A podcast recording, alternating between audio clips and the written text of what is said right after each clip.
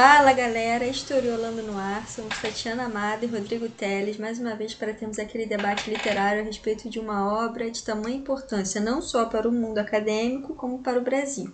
Lembrando que o Historiolando, gente, é um projeto que ele está no berço, e o que eu quero dizer com isso? Eu quero dizer que é, ele já nasceu, mas ele ainda está criando seus moldes. No nosso primeiro podcast, a gente falou sobre Dom Pedro I e fizemos aquela análise sobre a, autora Isabel Lustosa.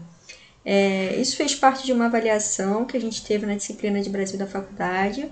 E já adianto que esse não será tão diferente. Então, tanto o primeiro quanto esse segundo, a gente está usando como teste para a gente se adaptar a essa nova forma de interação, né, que vem se tornando cada vez mais é, essencial e importante, especialmente nos dias de hoje, com esse estado pandêmico que nós estamos vivendo. Então é aquilo, né? Se você tem um limão, por mais azedo e amargo que ele seja, é, pegue ele e faça uma limonada.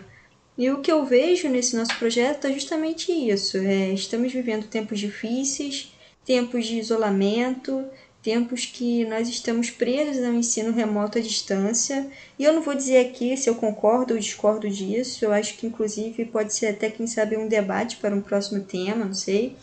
Mas já que estamos assim, é, de certa forma a vida acadêmica tem que seguir, tem que continuar. Então a gente tem que se virar para produzir e não só produzir, como também correr atrás de consumir as produções, né?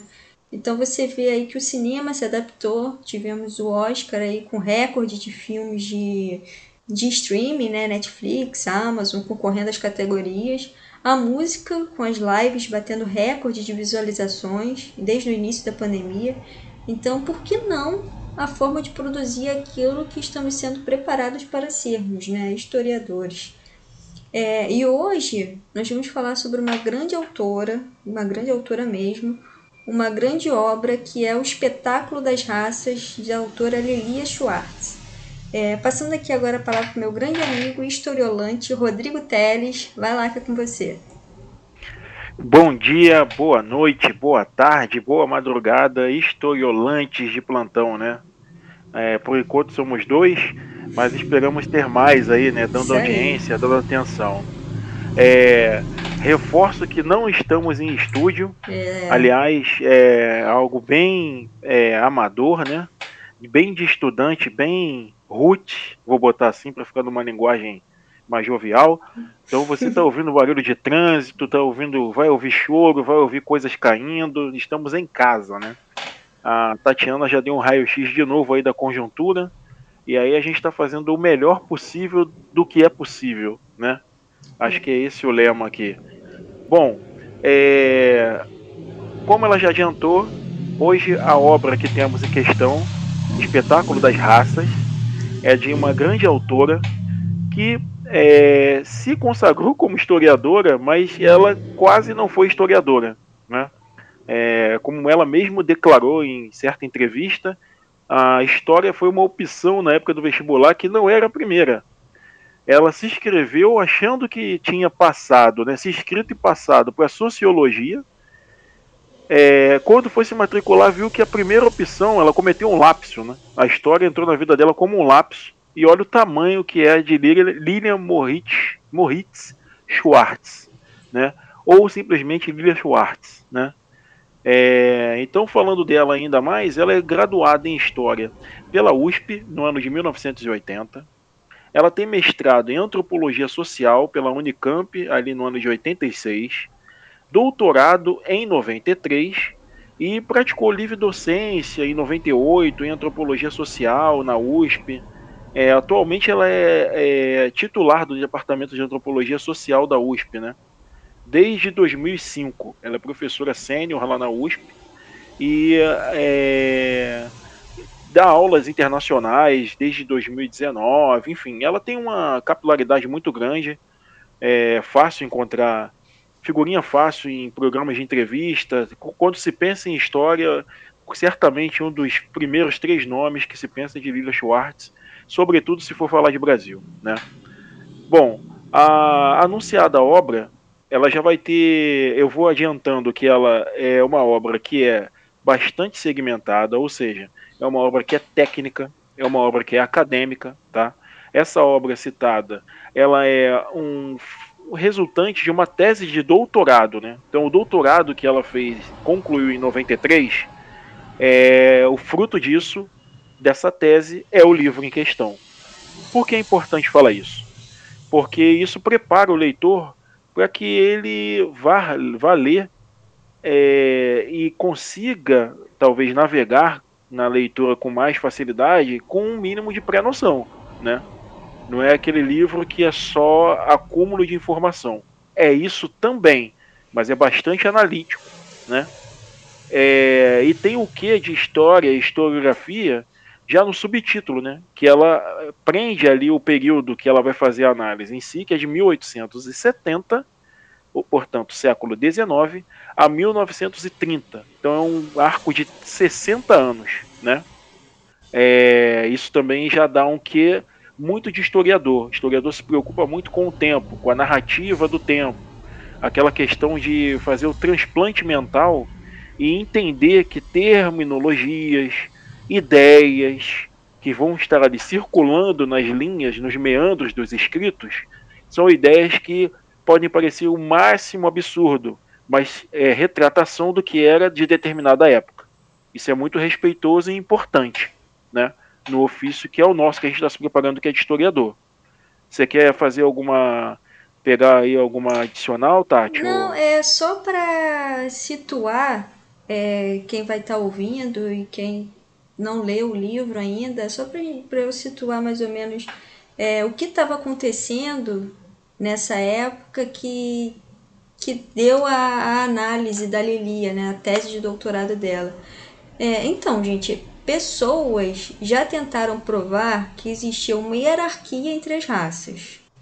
Médicos, sociólogos, criminólogos, ou seja, uma série de especialistas tentaram legitimar essa hierarquia em um discurso que era sobretudo científico.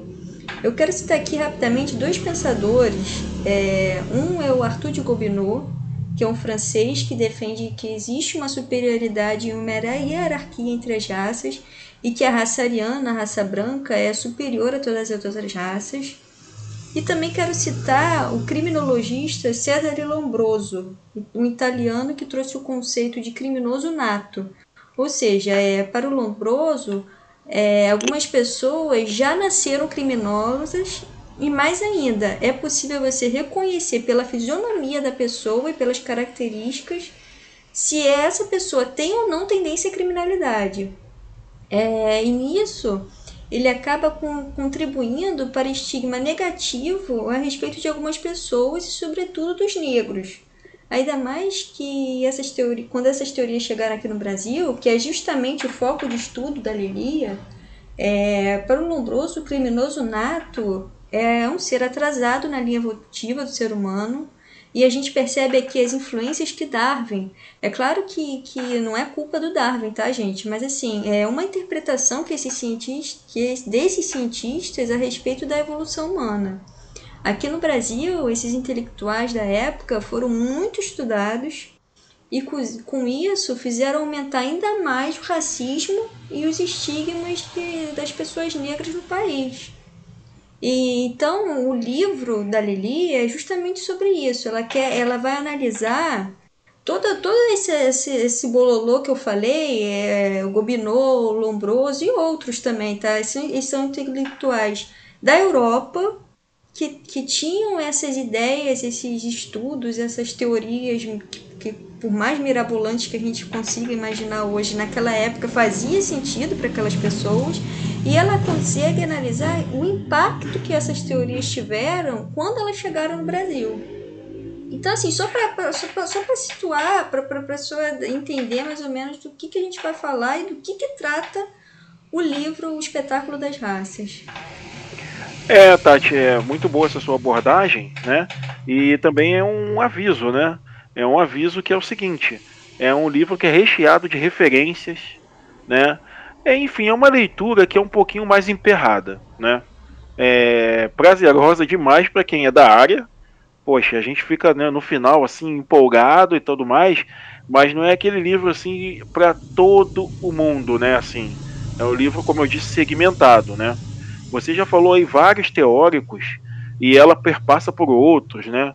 Ela vai perpassar, por exemplo, por Depou, por Buffon, que são dois teóricos franceses, uhum. que vão falar da questão do naturalismo, né? E o naturalismo é exatamente é base para a animalização, coisificação de determinados seres, é, classificar é, pessoas é, através de ímpetos sexuais e instintos, por exemplo, né? Para a gente ter um paralelo, e aí eu vou falar um livro que é romance, mas que também é muito de cabeceira para quem é da área, e que também, Tati, pode ser tema aqui de, de podcast nosso, tem o Curtiço do Aloysio Azevedo. Nossa. Ele é, ele é um escritor naturalista. E por quê? Porque ele vai é, falar de algumas pessoas ali, coincidência ou não, as que são as mais pobres e matiz negras, né? É, em tons que são de animalização, é, puxando mais pelo instinto e menos é, por personificação, por pessoa. Então, é, para você ver a influência que esses teóricos têm, não só no pensamento acadêmico também, nas, é, nas linguagens artísticas, né? Com certeza. Bom, é importante a gente também pegar um drone, né? É, e olhar de cima que Brasil é esse, né? No recorte que ela fez. Bom, quando se fala em geração de 70 na nossa área, é automaticamente pensar em 1870. É a geração de 70 do século 19, tá? É um período na história do Brasil que tem muitas narrativas, análises, historiadores, sociólogos, ensaístas, todo mundo dessa área de humanas vai recair para entender Brasil nesse período, né? Ela é mais uma e faz isso com muita maestria, é, puxando o novelo que é o da racialização, né? Que é, a gente consegue entender com a ajuda do livro dela e da, do estudo minucioso que é um recurso é, assim entendi o extrato que eu tenho, um recurso que a classe dominante, por raça, né, por econômica e por raça, isso sempre tem que ser falado em termos de Brasil.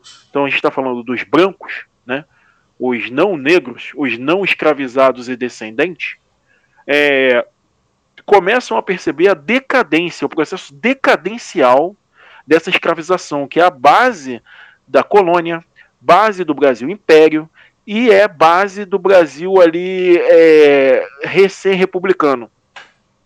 Naquele período, esse período que ela faz o recorte, é um período que a escravização começa a ter prazo de validade. Ela já começa a ter leis que vão forçando a, a, a, a abolição, né, a culminância da abolição, que é jurídica, né, não é de fato, a gente percebe isso hoje, em 1888. Né. Bom, é um Brasil também é, multifacetado na questão política, porque é um Brasil pré-republicano e com várias linhas de interesse nessa república, né? Então ali vai ter federalistas, conservadores, é uma geleia moderna, né? é, uma, é um mosaico muito complicado, muito complexo, né? É o, eu costumo dizer que esse período aí é o ápice do que é Brasil, assim, é, é muito interessante. E é, calcado nisso, ela vai puxar o novelo racial e vai botar a, a racialização como um marcador social. Quando ela diz marcador social, ela verbaliza isso muito em entrevista. Marcador social é posicionamento dentro de uma determinada sociedade. É algo que características que te definem, né? Para onde você vai, né? E até onde você vai. Acho que é bem por aí a leitura, com esse ar crítico que a gente tem que começar a entender o Brasil. É, e, e, é importante frisar, gente, que sempre, sempre na história da humanidade houve uma tentativa no discurso de, de legitimar as hierarquias. Então, desde Platão, que tinha um discurso que as pessoas eram diferentes de acordo com os variados níveis de elevação, até os discursos religiosos muito utilizados na Idade Média, que vinha com aquele papo de que Deus é que designou os espaços e os lugares que as pessoas iam ocupar. Mas na modernidade, que é onde ela está tratando a tese dela, Não tem mais como você usar um discurso religioso ou um conceito de essência. O mundo moderno ele é mais racionalizado e precisa de provas nas construções de, dos, dos discursos, né? Então não cabe mais essa ideia de essência, essa ideia de Deus ou ideia de homem elevado ou não. O que percebemos é a necessidade de se construir um discurso agora com base na ciência. É, e aí, falando um pouco já sobre a natureza do livro da Lilia, é, ele é dividido em seis capítulos, entrando já na, na obra física, né? Ele é dividido em seis capítulos, que é subdividido em subtítulos e dessa forma, ela, vai, ela pretende expor os seus argumentos com assuntos que se encaixam um dentro do outro. É como se fosse aquela boneca matriosca, um jogo, é, aquele jogo de boneca russa que você vai tirando um de dentro da outra e assim é possível é, é, evidenciar as ideias que ela pretende trabalhar. É, além dos capítulos, o livro tem uma introdução e uma conclusão, sendo que aí é que dá que ela explica a sua tese central. Lembrando que que esse livro é justamente a tese de doutorado dela. E qual seria, e, e qual seria essa tese? Seria a forma como ela, autora, procura demonstrar como se deu após a abolição, justamente como o Rodrigo falou, a construção das teorias raciais europeias no contexto histórico brasileiro, que era e continua sendo bastante singular.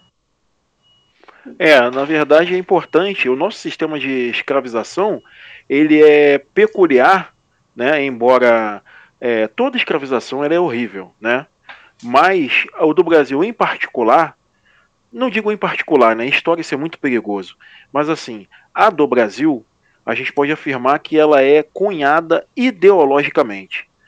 É, não é questão de guerra, não é uma questão de revanchismo, é, é, ideológico, é algo muito mais profundo, né? Que Brodel, Kozelik, que aí essa rapaziada da história vai falar que é das camadas mais profundas da história e que, portanto, atravessa tudo que é Brasil, né? Uhum. Então, e você descrever o livro anatomicamente como você fez é. e comparar com a Matriosca é fantástico, porque é outro que é de história de historicidade, né?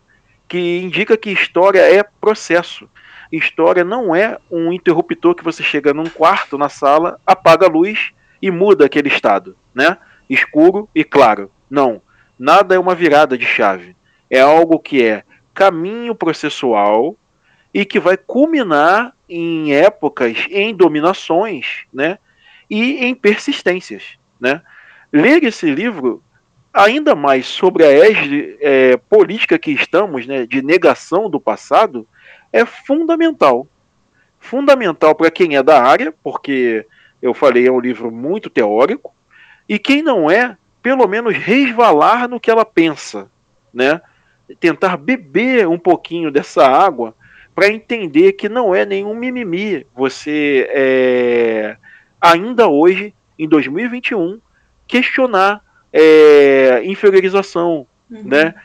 É, exclusão, que nada mais é que esse racismo, né? É, é algo que inclusive é muito antecessor a 1870. Você já tem mundo afora teorias, por exemplo, de Hegel, né, que vai inferiorizar é, o continente africano e arbitrariamente resumir que na África não havia história, porque no conceito dele história está associada a movimento, mudança. E aí, sem se aproximar, ou seja, longe do objeto, ele arbitrariamente, de maneira eurocêntrica, decreta que não tem história. Eu deixei passar aí um transporte muito grande, ah, provavelmente um ônibus, para poder continuar. É, então, assim, o que acontece?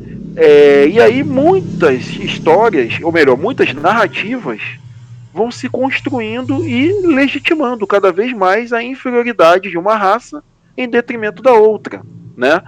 É, como, é, aquele, é aquele caso clássico. É, como eu falei antes, é, arcabouço lógico, né? Por mais ilógico que a gente defenda que é, mas a época vai se falar como lógico, porque tem um arcabouço científico de dominação mesmo após abolição. né? É. É, abolição jurídica, né? Porque de fato até hoje eu como negro, né? Quem não me conhece fisicamente, como negro, suburbano, é, enfim, é, ou seja, não, não consigo ainda ver a materialidade, né? É, é... e esse livro é essencial para você entender isso, sobre como a construção do racismo vai além da, da própria escravidão, né? Que essas ideias... E lembrando, gente, que essas ideias, é, elas chegaram tarde no Brasil. Quando elas chegaram no Brasil, elas já não, é, já não eram mais tão populares quanto, era, quanto eram no, na, na Europa. Lembra que eu falei do, do Gobineau e do Nobroso? Então, no Brasil, essas, entre aspas, teorias ganharam mais força após a desmontagem da escravidão. É, chegou a um contexto onde os centros de ensino brasileiros estavam se fortalecendo. E também, de e também de, de, diante de uma grande influência dos pensamentos positivistas. É bom entender também que o, que o monopólio de conhecimento era muito grande na mão dos médicos, tá? Isso. É, havia ali nesse período, voltando a falar da geração de 70, né? É, um crescimento já no que se referia ao alienismo, que vai se tornar a psiquiatria, né? Então isso também foi um fator muito grande de exclusão. É, uma anatomia já, é uma pré-noção de que é negro, é predisposto a ter desequilíbrio mental. Uhum. A gente vai ter aí, é, no início do século XX, aí já pós-república, pós-abolição, o célebre Lima Barreto, né? Que produziu obras, que também pode ser tema aqui do nosso podcast. Ele tem livros que são diários dele no, no, no, nos hospícios, né? Que na época não chamavam de hospício, né? Casas de alienígena, alienismo, né? Uhum. É, e só porque pensava diferente e, sobretudo, porque era um preto que pensava diferente. Vamos colocar bem as claras, né? Assim, uhum. fazendo, perdão o trocadilho, né? Mas era isso. E, e, o que eu achei interessante, Rodrigo, até fazendo um link com o nosso primeiro podcast, é para você ver como a história, tudo você vai conseguindo linkar, né? É, ela fala sobre a vinda da família real no Brasil e de como, com a chegada da corte portuguesa, se inicia propriamente uma história institucional local. Porque data dessa época a instalação dos primeiros estabelecimentos de caráter cultural, né, como a Imprensa Régia, a Biblioteca Nacional, o Museu Nacional e por aí vai, são instituições que transformavam a colônia não apenas na sede provisória da monarquia portuguesa, como num centro produtor e reprodutor da sua cultura e memória. E, e a partir daí, ela vai fazendo uma cronologia de acontecimentos né, que são interessantes para a narrativa dela. Ela pula para a década de 70, definida como a era da eletricidade e do vapor, aponta a mudança de eixo econômico da região Nordeste para a região Sudeste, que é onde ocorre aquela intensa diversificação entre as instituições. Também foi a década do ventre livre, que acho que é de suma importância. Foi onde começou a adoção do discurso evolucionista para analisar a sociedade, e nisso você já começa a estabelecer as diferenças internas na população o discurso que foi muito utilizado pela política imperialista, inclusive, né, é, é, imperialista europeia. Então, os negros, os escravos africanos se tornavam classes perigosas, viravam objeto da ciência, né? E é justo pela ciência que se definia a diferença e a inferioridade. E é, não, isso, isso vai ser primordial para o Código Civil, é. que vai criminalizar basicamente o que era de negro. Ele não fala assim, mas se você for ver as minúcias do que está ali, é o que era de negro. Capoeiras, Sim, é, uma, uma vadiagem, aí descreve o que é a vadiagem, muito baseado nesse cientificismo, né? E o que eu. Aí eu vou fazer um depoimento aqui que é polêmico, né? Há historiadores que dizem que isso tudo foi estratégico. E há historiadores que dizem que não. Eles eram influenciados por teses que eram científicas da época. Eu sou do grupo A, que acho que era a escolha estratégica, porque havia. A gente pensa assim, ah, o mundo era tão mal, só falavam mal. Não. Havia teses também de é, que equalizava a humanidade. É, deixavam a, a é, é, noves fora, vou botar assim, o aspecto da racialização. mas houve a escolha da predominância das teses que eram naturalistas, como Buffon e Depaul, como eu citei, entendeu? Uhum. É, isso é importante. Ela perpassa por isso, ela faz um comparativo. É, não fala claramente que houve essa opção, mas se você entende que tem as duas opções, por que outra predomina? Porque uhum. uma classe interessa que o predomínio seja da, da de racialização e raça negra inferior. É, né? e, e, eu gostaria até de fazer aqui uma leitura de uma parte que eu achei é, até interessante demais e eu acho que é uma das partes que mais me, me surpreendeu, que é a seguinte, é, no Brasil respira-se ciência. Diferente da ciência experimental ou mesmo da sociologia, o Brasil consome os modelos evolucionistas e social-darwinistas, originalmente utilizados para justificar práticas de dominação imperialistas. No Brasil, a ciência penetra como moda e depois como prática de produção. Como exemplo, temos a figura de Dom Pedro II, denominado Mecenas da Ciência, que participava de atividades e eventos relacionados à ciência. Dizia, dizia ele: A ciência sou eu. Essa forma de assimilar e viver a ciência torna o Brasil um país novo, com uma imagem moderna, civilizada e científica, ao invés da ideia de um país de selvagens. Então você vê que, que é uma leitura de que a ciência estava claramente ligada a essa ideia de progresso, que era bem difundida nos jornais da época, com enredos inspirados em Darwin, ou pelas teorias raciais da época, né? E é justamente em meados do século XIX que, que surge né, a vertente pessimista acerca da miscigenação. Então se, acredit... Exatamente. então se acreditava que o Brasil era um país de nação degenerada, de raças mistas, representava o atraso na função e na, e na, na composição étnica, e essas, e essas opiniões foram ganhando aliados entre os homens da ciência brasileira, e esses homens utilizando os, é, dos modelos sociais darwinistas que já estavam bastante ultrapassados na Europa, que já não eram mais utilizados na Europa. Pra Pra obsoletos, obsoletos, é Isso. é verdade. Para definir a inferioridade dos negros em relação aos brancos. E é importante a gente pensar que, como mesmo tardio, esses conceitos são aplicados no Brasil e de e que forma é feita a seleção dos textos que foram traduzidos e utilizados. Porque esse pensamento conservador predominou durante séculos apoiado nas costas desses intitulados homens da ciência. Então, é, é, e aí reforça o que eu falei. É uma escolha, é uma é, estratégia. É tudo, é, é, é plano. Uma, é uma montagem. É claramente é. você vê, você lê o livro e você fica pasma com a montagem que eles criam para para assim, ter um embasamento e científico, que é mais assustador ainda, para fazer acontecer aquilo que eles acreditam, né? É, e aí na esteira do processual, né, que, a gente, que eu falei lá, né, é, aí, aí vai desembocar no século XX as teorias eugenistas, né? Aquelas questões assim de nos limparmos. Quando eu falo nós, porque reforço aqui, sou negro, né? Então haverá gerações, de, décadas, em que as pessoas vão é, também é, ter acesso às letras, só que bombardeado dessas informações. Então eles vão se sentir naturalmente é, inferiorizados né? É a diferenciação natural. É, é a, é, é, e também interferir na consciência do que é ser negro para o próprio negro. Né? É, artisticamente tem um quadro famosíssimo que é a Redenção de Can. Nossa, Ele é de 1895. É. Ele é do artista Marcos Brocos, né?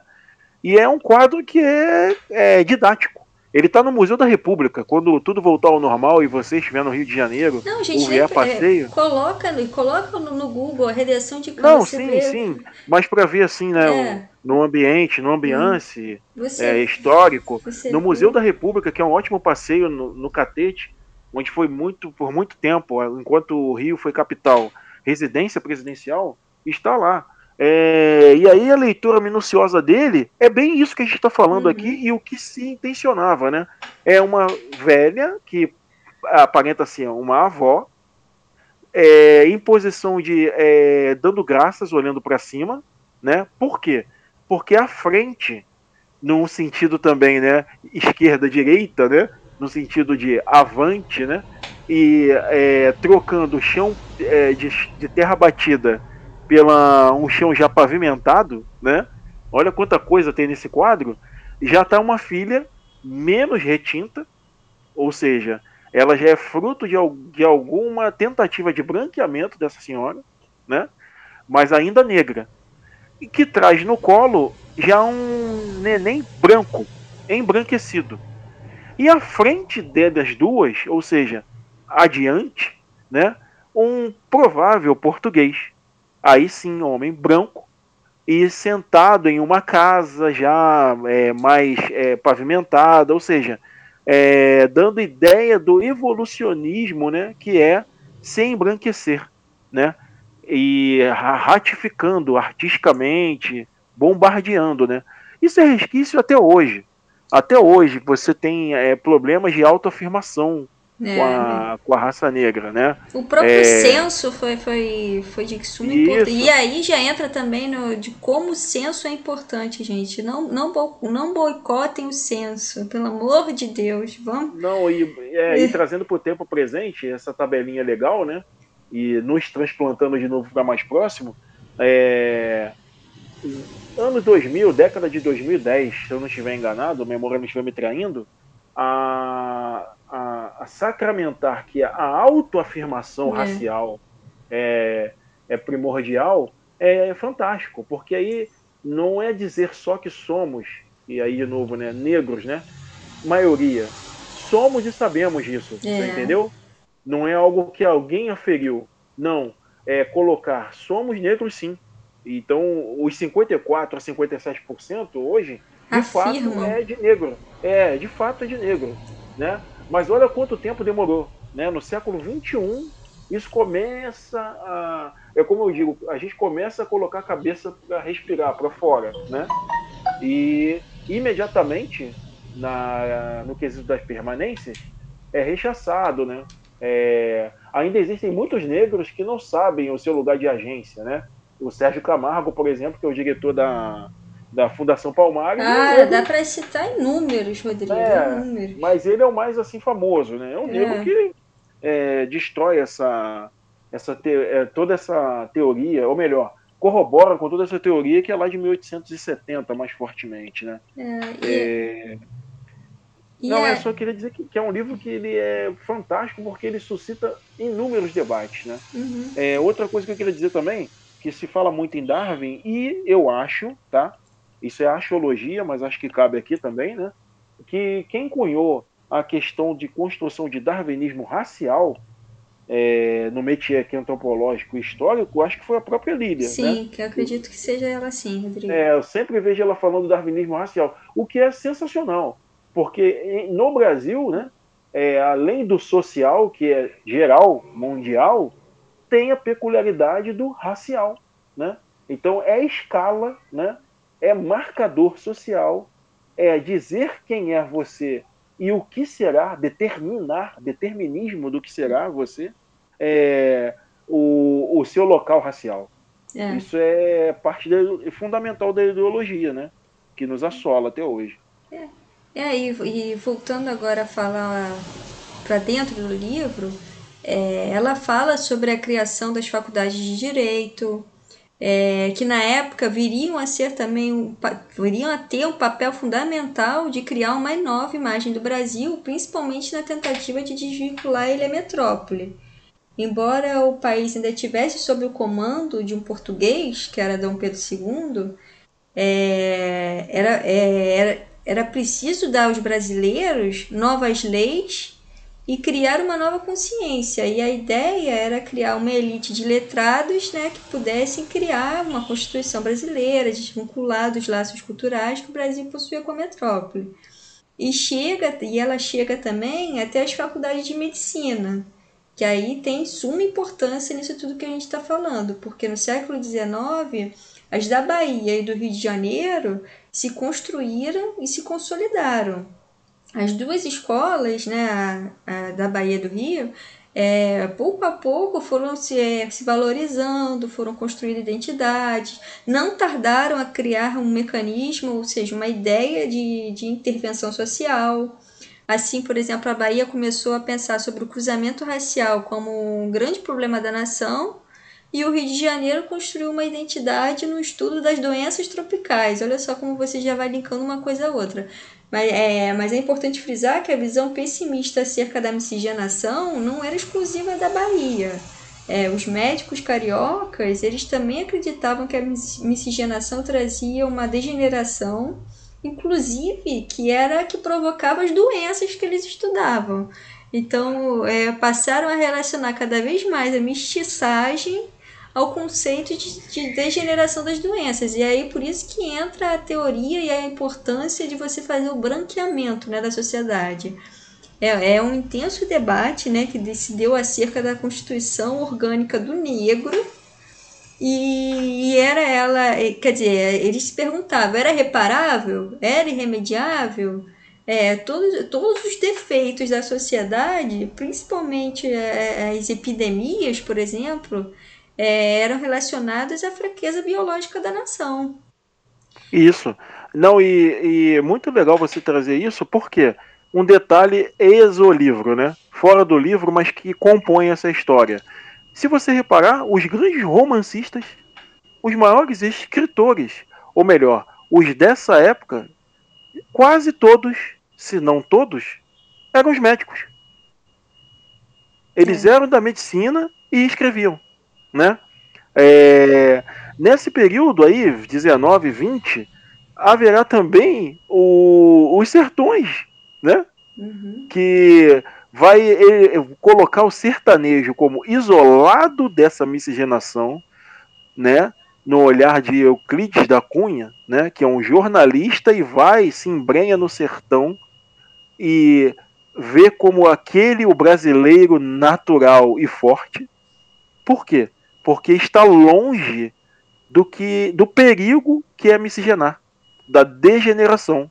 É bem isso. É. Então você vê que no, na, nas raias dos pensamentos, das formações de pensamento, das raias artísticas, vão se criando um labirinto que vai fechando, né? Cerco que vai fechando, né? Uhum. Só que o que acontece? É, a ciência errada é, culmina no, no espera aí que passou mais um transporte, culmina no resultado que não é o que a ciência errada preconiza, né? É, ali havia a previsão que em X anos, 70, algo do tipo, estaríamos todos brancos, né? E, e foi exatamente o contrário que aconteceu, né? Hoje o Brasil é, o é negro. Brasil é um dos países mais negros do mundo, né? É, fora de África, o Brasil é onde tem mais negros, que se concentram dentro do Brasil em maior quantidade, Bahia, depois vem Rio de Janeiro mas estão em todos os cantos. Menos em alguns lugares, mais em outros. Mas e, é... e você não vê essa. É, é, as pessoas às vezes não conseguem enxergar isso. Às vezes é, é, tem o um olhar de que não, o Brasil não é um país negro. Por quê? Porque você. Os negros estão cada vez. É, eles estão. É, eles não qual é a representatividade negra que você vê? É muito pouca. Exatamente. Você Exatamente. não é muito raro você ver um negro na televisão fazendo um papel importante num filme. Então você vai crescendo vendo só é, papéis importantes sendo de branco. O seu médico é branco, o seu advogado é branco, o seu é, é o dono da loja é branco, o dono da empresa é branco. Aí você tá, tem negro no Brasil, tem isso tudo de negro. Tem, gente, só que eles estão na favela, eles estão, é, eles estão na, na, embaixo, e é aí que entra a, teu, é, a importância de você, das cotas, a importância da, da de você Ação ter afirmativa, né? é, ações afirmativas para você fazer esses 53% de pessoas que são a maioria no nosso país se tornarem a maioria no nosso país. Não, é, só, não só no papel, não só nas pesquisas, não só no censo, mas sim de fato no nosso país. Não, e, e, e assim, é bacana fazer resenha do livro, a gente está falando do livro, mas olha o que ele suscita, né? E, e aí é legal a gente debater, porque trazem conhecimentos empíricos de outras áreas e conhecimento de outras áreas analíticas também. É, recentemente eu fiz um curso sobre intelectuais negros no samba, né? E é impressionante a invisibilidade de um Heitor dos Prazeres, né? É, não vou ficar aqui falando porque senão muda o foco, né? De vários outros negros, né? ilustres que estão nessa época aí é, agindo, fazendo coisas incríveis. Gente, né? Machado de Assis, uma branqueada é, Machado de Assis. É, é, esbranqueceram, é. É, é, é, tudo, é tudo um projeto ardiloso, né? E há depois, né, ah, já no século XX ali, e beirando o fim do arco ali da temporal do livro em si, é uma negrofilia. O que, que é isso? Começam a vir, ainda que atrasados, é, interesse em entender o que é determinadas negritudes dos lugares. Né? Isso é europeu também, é, também francês, né? É, e é justamente, é justamente isso o livro dela, né? Trazer as teorias da Europa e que se aplicavam aqui. Que se... É, é ela, ela vai fazer um recorte que vai muito bem explicar. É, é, né? é genial, né? Convenhamos, é, é genial. E, é isso, e situar, e situar é, é, quem ainda não se situou, né? Uhum. Que tudo foi um plano e que hoje o que tem de divergência é fruto de, em especial dessa época, né? É. Mas como eu falei, processual é isso, né? Eu acho que se a gente for falando muito mais, vai começar a falar do livro e não é a ideia, né? Eu é, então, é, só, só para fechar, o livro da, da Schwartz é, claramente trata dos fundamentos das origens desse racismo difuso na sociedade brasileira. Ele demonstra que transvestido inicialmente de ciência positivista, é, tentou naturalizar essas relações históricas sociais. Na verdade, ela revela o racismo explícito, sendo que esse racismo é uma medida de cidadania resultante de um modo de produção defendido pelos intelectuais da época, as elites intelectuais da época, né? e que eram estruturalmente comprometidas com a desigualdade não só econômica, como política, social, cultural. E quando esse modo de produção foi sendo substituído pelo capitalismo, também como uma tendência estrutural para a desigualdade, mas com um processo de acumulação que dependia da libertação formal dos agentes produtivos, que no caso eram os escravos, é, os escravos ele, ele se disfarçou em liberalismo mas conservou, é. conservou as pautas ideológicas da dominação. E... É, na verdade, é um liberalismo não, né? Na verdade, foi um conservadorismo com pele, né? Não tem é, a... se disfarçou, é, no caso. Ele é, se disfarçou. Ele, ele, ele usa a cortina, né? É. A pele de liberal, mas é um conservador. É, por isso que eu falei, ele se disfarçou. As estruturas... Porque é isso, são mudanças, mas que estruturalmente não mudam nada, né? É. é trazendo de novo para o tempo presente, eu gosto de fazer esse paralelismo, né? Porque a gente aqui está falando para quem é de história e não. O que foi o frisson que causou a legalização das empregadas domésticas? Nossa, que em sua maioria são o quê? Mulheres negras, uhum. né? É, o, que, o que é né, isso? O que é, é a ação afirmativa de uma empresa que fala, não, eu só quero contratar pessoas negros e negras. É, foi um é, sem falar nada, o tempo todo a contratação é de branco. Uhum. Eu até coloquei ironicamente que agora uma parcela da sociedade está experimentando o que é ou entendendo o que é você não estar no perfil, né? É, é isso né? É, é não precisa enfim. nem é, a própria cota, né, Rodrigo? Você, se você vê entrar numa sala de um primeiro período de medicina, se você vê um negro ali, é com muita sorte, porque é, a maioria é branco, a maioria é branco e tem gente que, que acha que a cota não é importante, mas não, e, e aí, aí entra no outro aspecto, mas eu não vou também aprofundar, porque aí a gente já tá dando um pulo muito grande, mas só que é bom citar, né? e que está na moda, né? Infelizmente, a burla da cota, né? Que é algo mais ridículo ainda, né? É, então, assim, é, enfim. E, é... e, e, eu, e eu acho interessante a gente refletir um pouco até que ponto a nossa sociedade culpa somente a escravidão como uma desculpa para o racismo que está enraizado dentro do nosso país e no mundo. Porque Exatamente. Os, discursos, Exatamente. os discursos e as teorias racistas, eles são produzidos todos os dias. Seja de forma científica, como, como a gente viu, que é muito bem elaborado pela Lilia, seja do ponto de vista histórico, quando você tenta modificar uma narrativa, como foi o caso que o Bolsonaro fez, por exemplo, quando ele deu a entender que a escravidão existiu, porque os negros é que enviavam os escravos da África. É Exatamente, então, exatamente. então são discursos que vão se renovando dia após dia, se envolvendo com o tempo em que vivemos. Hoje não se vê mais um cientista é, determinar a inferioridade de um, de um negro. Fica inviável. Em pleno século XXI, você usar esse discurso. Mas você consegue ver, por exemplo, em uma entrevista de emprego, o recrutador perguntar para o candidato se ele estaria disposto a cortar o afro para conseguir a vaga. Aliás, é, o, aliás, o, cabe o cabelo do preto ainda é normalizado nos dias de hoje como cabelo ruim.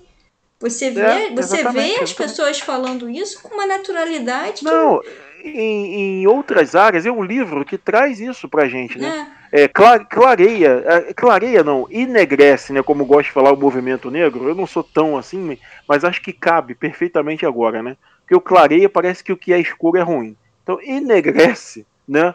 Já que a gente está nessa pauta, é, essas afirmações, né?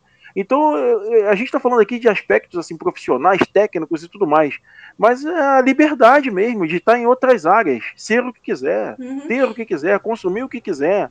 Você não vê é, a tendência de, do preto no consumo e da preta no consumo. Consumo básico. Por exemplo, é, você não vê preto em comercial de margarina. Margarina é um produto que é infinitamente mais barato que não, manteiga. E você viu quando, quando, né? quando, quando, o Boticário fez aquela propaganda que só tinha é, pessoas negras, o fuzuê que foi. É, a família, é, a família era negra. Então, assim, que isso? O que, que vocês estão querendo nos empurrar goela é, abaixo? É, não, como se fosse Brasil, um absurdo, gente. É, não, o, o, Brasil é aquilo ali. É, é. que nunca falaram para você, é. então. né?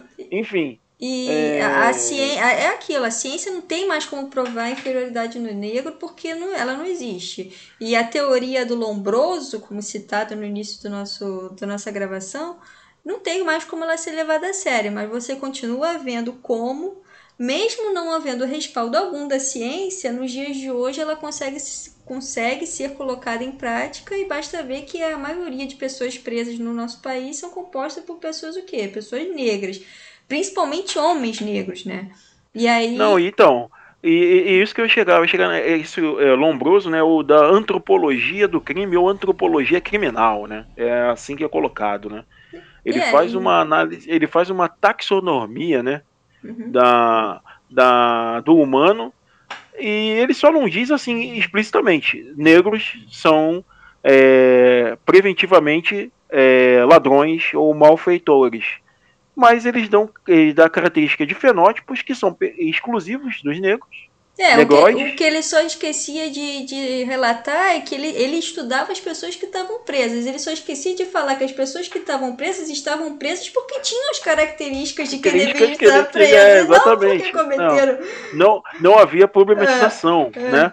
E aí, é, em 93, eis que surge Lilia Schwartz e nível Brasil, né? Que eu não tenho como falar do mundo todo, é, é. dar essa pancada, né? Essa, esse é, traz à luz toda essa e, artimanha. Entra até o conceito de Foucault, né, sobre a produção do delinquente. Então, se, se você, se uma pessoa possuir essas características, certamente ela pagará com a pena de prisão ou de morte, né? Porque se engana quem acredita que o Brasil não existe pena de morte, quando ela na verdade ela só não está institucionalizada.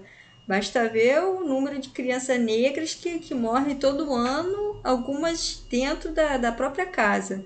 E, e o, sendo que o único crime delas é de ser preta, de ser pobre, de ser favelada. Agora, se o sujeito não possuir essas características, ela vai até pagar, pode até pagar pelo delito, mas provavelmente vai pagar de uma outra forma que não vai ser a prisão.